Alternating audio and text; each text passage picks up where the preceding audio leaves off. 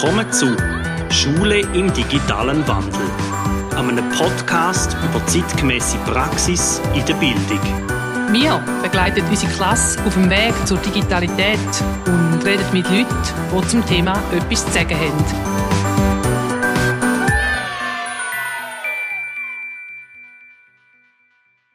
Herzlich willkommen zu der neuen Folge von Schule im digitalen Wandel. Heute hat der Reto eine Folge vorbereitet zu einem Thema, wo ich ähm, vor ein paar Jahren, als ich angefangen mit dem Reto zusammenzuarbeiten, das erste damit konfrontiert bin, weil er das Instrument auch selber entwickelt hat und es ist sein Kompetenzpass. Genau, wir haben in einer früheren Folge «Schule ohne Noten» einmal davon geredet und ich hatte relativ viele Personen, gehabt, die uns Feedback geben, sie würden gerne mal ein bisschen genauer wissen, wie der aufgebaut ist. Also zum Ersten, wenn ihr den gerne wollt, findet meine E-Mail-Adresse raus und ich schicke euch. Wie so bei vielen Instrumenten, es ist ein Instrument und man muss ein bisschen schauen, wie es einem passt und wie man es anpasst. Zu der Geschichte. Ich hatte eine Weiterbildung an der Gesamtschule Zürich-Unterstrasse, die früher auch Semi-Unterstrasse war. Nebenan gibt es eine Primarschule und eine Oberstufe. Und sie haben im Team in mühseliger Kleinstarbeit die Lehrpläne vom Kanton Zürich rausgeschält und geschaut, was müssen die Kinder und Jugendlichen in diesen neun obligatorischen Schuljahren können. Sie haben es dann später noch auf der Kindergartenstufe gemacht, das geht so zum Vorwegnehmen, und haben das Ganze in ein Büchlein tun. Jetzt könnte man im ersten Moment sagen, eigentlich ist es wie ein Lehrplan einfach ein bisschen zusammengestrichen. So ein Auszug, oder? So nochmal das Wichtigste zusammengefasst in dem Fall. Ich finde aber, man muss dann trotzdem noch ein bisschen genauer hinschauen. Dort bin ich das erste Mal an der Kompetenzpass geraten. Wie haben Sie das eingesetzt nachher? Also was für eine Bedeutung hat denn das bei Ihnen im Schulalltag? Also Sie brauchen es wöchentlich. Ich komme nachher glaube noch ah, okay, drauf, gut. weil ich so ein bisschen die Inspiration geholt habe. Dann bin ich das zweite Mal im Institut am Beatenberg dran gekommen. Sie tun ja auch sonst sehr viele Publikationen veröffentlichen und Sie stellen es auch, wie Zürich Unterstrasse, gratis zur Verfügung zum Downloaden. Klar, es hat ihr Logo drauf, aber man kann die Kompetenz besser einsehen. Was ein Kompetenzpass auszeichnet, ist, dass er nicht einfach nur für eine Jahrgangsstufe ist, sondern zum Beispiel für den ganzen Zyklus 1 oder für den ganzen Zyklus 2.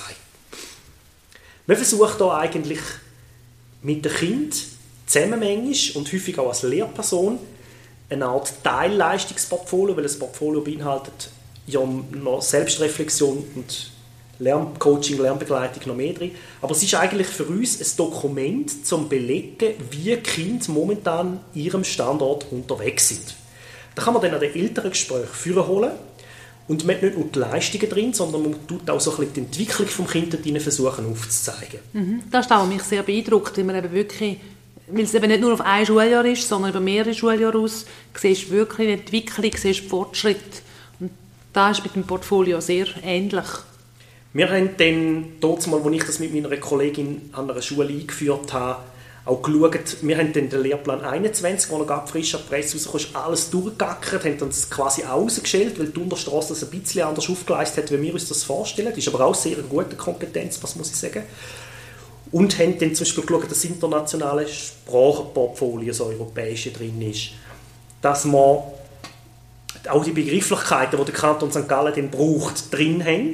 Mhm und haben dann ein Dokument entwickelt, das ist wirklich ein Buch, das hat, jetzt muss ich es gerade rasch aufschlagen, das hat 60 Seiten und auf der Titelseite müssen die Kinder zuerst etwas selber draufmalen, dann hat es ein Porträt von den Schülerinnen und Schülern zuerst auf der ersten Seite, wo ich will, dass wenn sie zu mir kommen, den Steckbrief ausfüllen und ein Foto und wenn sie rausgehen, dass du quasi den Vergleich hast.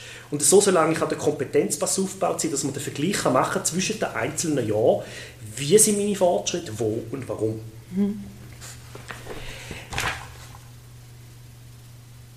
Weiter ist es wichtig, wenn man, wenn man von Noten ausgeht oder Prüfungen, wo du und ich ja immer mehr ein bisschen davon wegkommen, hast du irgendeinen Zahlencode und weißt dann gleich nicht, was dahinter steht. Und uns ist es wichtig, um den da super abzubrechen. Also wie steht es im Lesen, das Kind?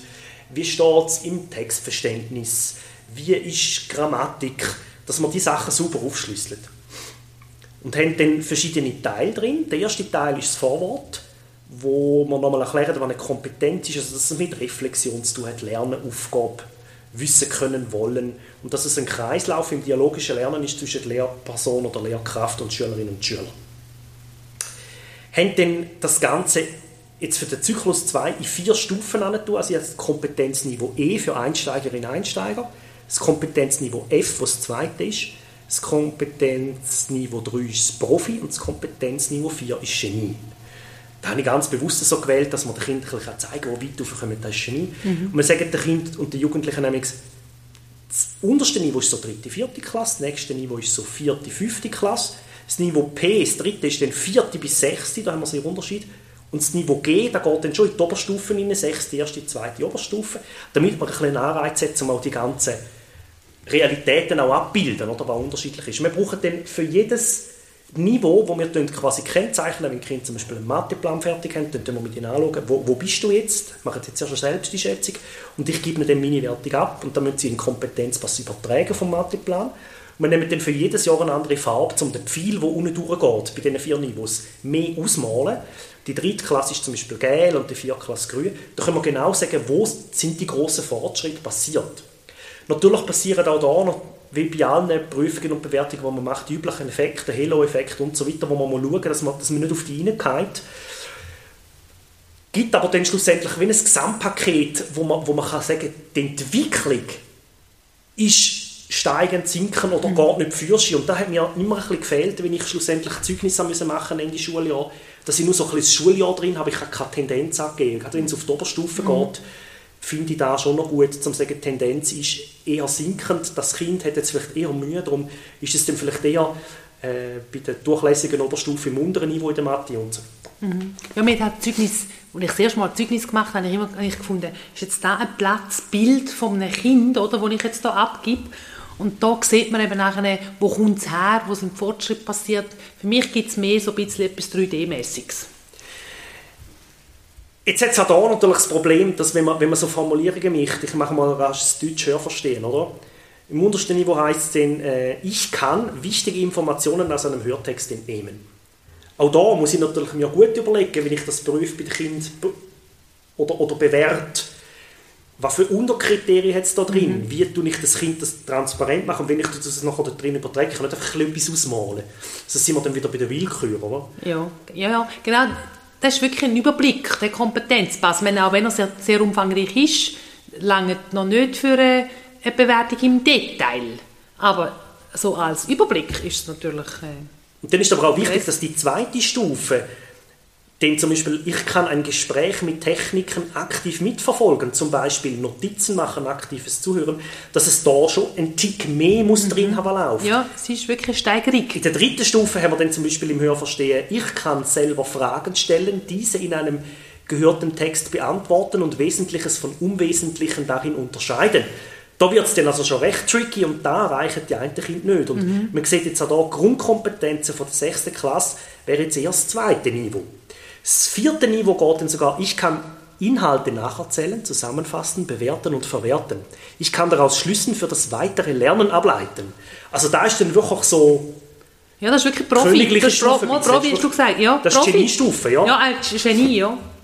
Und, und da haben wir jetzt wirklich für alle Fächer durchgemacht. Mhm. Inklusive äh, Ethik, Religion, Gemeinschaft. Es gibt einen Unterschied beim, beim Mensch, Natur, Gesellschaft, finde ich es manchmal schwierig, um dort Klar könnte ich jetzt in die Geografie schauen, in der, in der dritten Klasse schaut man vielleicht den Schulweg an, in der vierten Klasse ist es Gemeinde, in der fünften der Kanton und in der sechsten dann die Schweiz, wo es dann in der siebten auch ins Internationale rübergehen ja, ja, genau, das nicht, dann musst du immer das Gleiche machen, damit kannst du... Äh, ah, zum Beispiel, wo wir das Thema Glück gemacht haben mit den Kindern, haben wir dann ein schönes Glücksbild oben angemalt und den Pfeil unten dran mit den, mit den vier Stufen von der Einsteigerin bis zum Genie ist dann auch unten dran und haben wir dann natürlich dementsprechend angemalt. Oder? Wir kommen jetzt aber auf das Thema Glück, wenn wir wieder darauf zurückkommen, könnten wir dort weitermalen. Aber in der Regel sind die Themen einmalig und die tun wir dann auch als einmalig behandeln. Was dann so das Coolste schauen die Kinder auch am liebsten an, weil sie ihre eigenen Zeichnungen drin haben, oder? Vom Biber und von der Erdatmosphäre mhm. und vom Geld.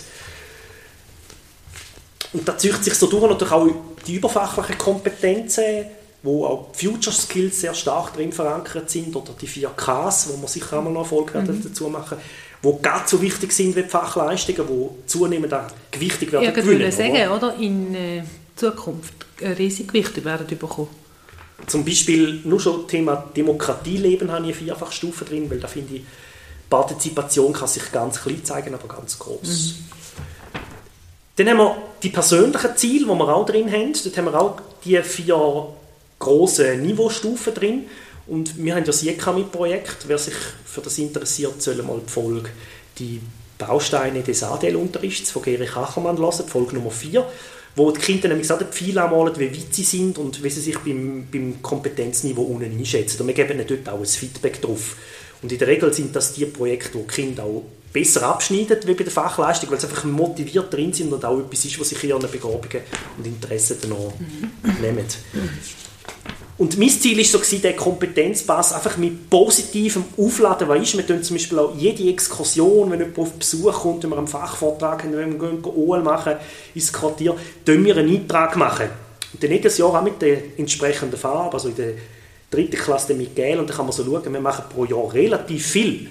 Ich finde es auch noch spannend für Lehrpersonen, gell? Ihr, ihr kennt das alle draussen, die jetzt Didaktikerinnen und Didaktiker sind, man macht so viel, aber man vergisst es Ende. Und da die Listen anzuschauen, habe ich mit den Kindern gemacht, das sind schon seitenweise, oder? Echt cool zum sehen. Mhm. Dann machen wir auch die Elterngespräche, die wir drin abbilden.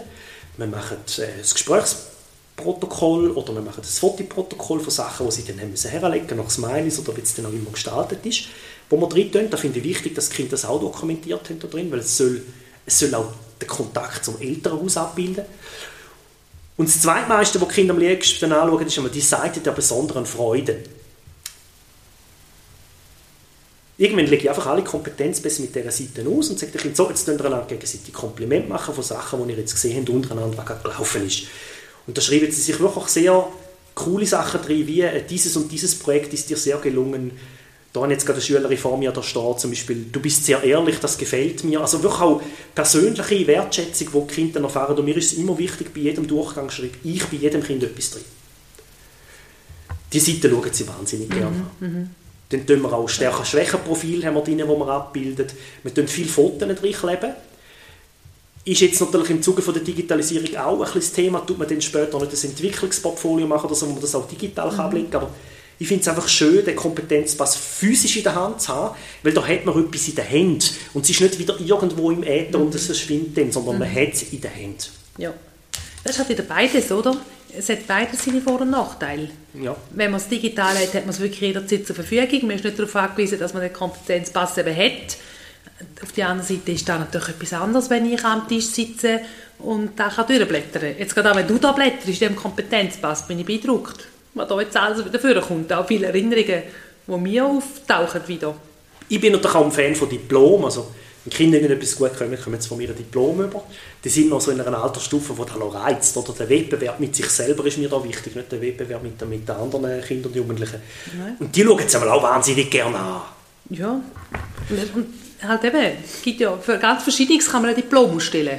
Genau. Ganz am Schluss des Prozesses, Ende 6. Klasse, müssen Sie ein Kompetenzbild malen auf der zweitletzten Seite. Das kann sehr unterschiedlich sein. Ja, Kinder haben einfach nur Begriffe aufgeschrieben und eine Positiv-Negativ-Liste gemacht. Das schon Kinder haben eine ganze Waldlandschaft gemacht, von den Wurzeln vom Lernen, wo sie unten raufziehen, bis in die Baumkrone, wie das aussieht. Das ist mal sehr unterschiedlich. Und auf der allerletzten Seite tun wir so die Sachen drin, wo sind wir im Lager gewesen, die Veloprüfung und die Schwimmprüfung. Und wohin gehen sie in die Oberstufe. Und das ist der allerletzte Eintrag am letzten Schultag weil es ist meine zukünftige Lehrperson, auf was freue ich mich und was erwarte ich von mir selber in der Oberstufe. Und dann geht der Kompetenzpass nach vier Jahren, nachdem er ihn wirklich wöchentlich immer wieder holt, heim. Er soll das Zeugnis nicht ersetzen, aber ergänzen. Mhm. Unterm Strich finde ich das Instrument mega, mega aufwendig. Das ist es so. Mhm, mh. Aber die positive Energie, die ich bzw. auch die Kinder und die Jugendlichen drinstecken, die lohnt sich. Und ich hatte letzte eine Schülerin, die ich in der letzten Arbeitsstelle hatte, die gesagt hat, sie, ich habe den Kompetenzpass noch. Dann habe ich gesagt, weißt du sonst noch von der Schule? Und dann hat sie gesagt, alles andere hat sie vorgerührt. Mhm. Und da hat mich riesig gefreut, dass jetzt die Ursprungsversion, die sie hatte, dass die noch im Gebrauch ist. Ja, aber da ist ja eine Mischung zwischen einem Album, oder, wo, wo du irgendeinen Eintrag bekommst von einem anderen, bis zu meiner Freundin ähm, über ein Lerntagebuch ist ja auch viel drin. Und ich finde, so etwas kann Begabungen besser abbilden Und stärker, stärker kommen mehr im Fokus wie bei einer Prüfung, wo die Fehler anstrichst.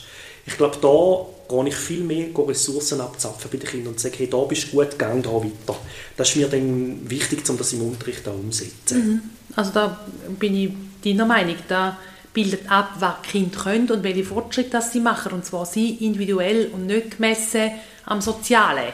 Dort auch, aber vor allem an sich selber. Und das ist extrem wertvoll für den Selbstwert und auch für das persönliche Lernen und die persönliche Entwicklung, die Lernfreude, die lebenslang hoffentlich andauert. Und gerade weil die Bewertung und der Entwicklungsfortschritt farblich abbildet ist, merke ich schneller Begabungen von Kindern aus. Also manchmal braucht man ja bis an ein Jahr, bis man merkt, ah, das Kind der kann ja auch etwas im Englisch und nicht einfach nur ein bisschen da reden, was wir wollen. Ich habe zum Beispiel bei einer Schülerin so herausgefunden, dass die alle Serien und Text und die ganzen Internet-Einstellungen hat sie einfach auf Englisch gemacht und die kann jetzt Englisch, fast wie ein Native Speaker. Dann habe ich aber erst gemerkt mit dem Kompetenzpass, weil sie dort einfach immer oben ausgeschwungen ist, mhm. bei den erst mal richtig nachfragen, oder?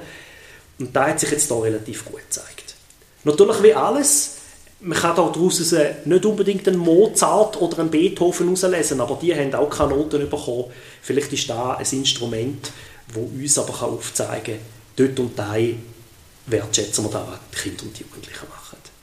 Was habt ihr für Erfahrungen gemacht? Ihr könnt es uns auch gerne schreiben, wir würden es dann in einer Kommentarfolge verwerten. Mhm. Und danke euch vielmals, dass ihr dabei seid. Danke, Rita, für den Einblick.